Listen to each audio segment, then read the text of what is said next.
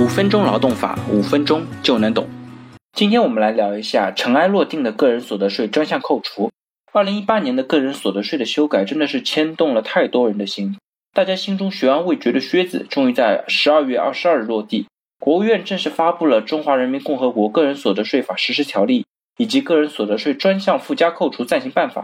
政策文件呢，大家都可以在网上查到，我这边就不做重复了。今天主要谈一下这些个税的新政策对我们大家的一些主要的影响。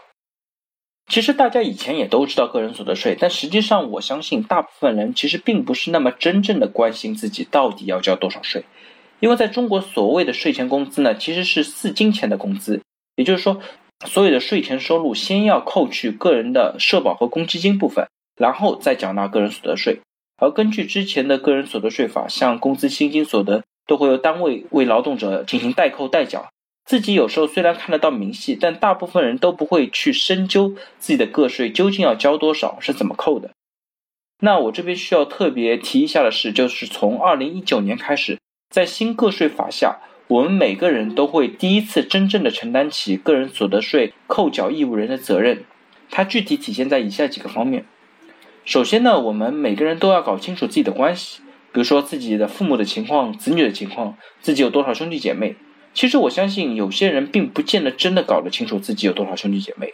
因为这方面的兄弟姐妹呢，也包括一些非婚生子女，这个讲下去就比较细了。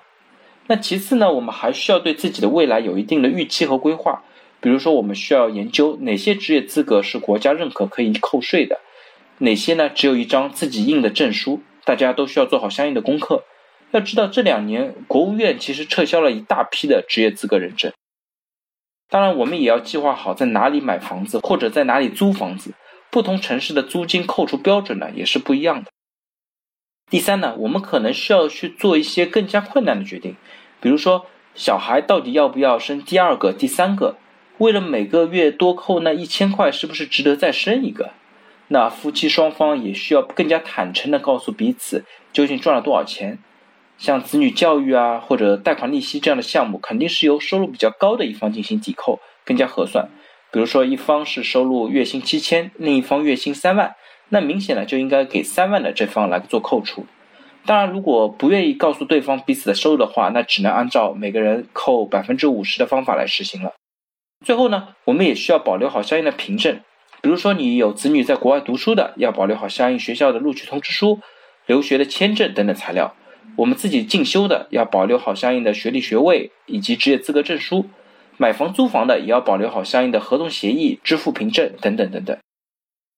那专项扣除呢，其实不仅仅为很多人减轻了税负，它也标志着我们国家的个人所得税的征收体系的一次巨大的升级。我们都知道，这次专项扣除方案出台之后呢，也不会固定死，也会随着今后的经济发展和人民生活水平的提高做动态的调整。可以说，这是这届政府对于我们个人所得税改革的一次伟大的尝试。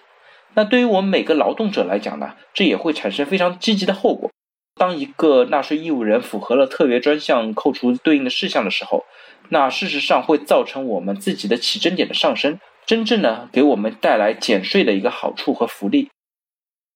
那最后这边提一下，《个人所得税专项附加扣除暂行办法》第二十五条规定。纳税人首次享受专项附加扣除，应当将相关信息提交扣缴义务人或者税务机关。扣缴义务人应当尽快的将相应信息报送税务机关。纳税人对所提交的信息真实性负责。也就是说啊，从二零一九年一月开始，是我们自己纳税人为自己提供的信息承担责任，用人单位呢只是信息的搬运工。一旦出现信息的不实、不诚信的情况，会被查证属实。而这些信息呢，都将会上传到我们个人的征信系统里。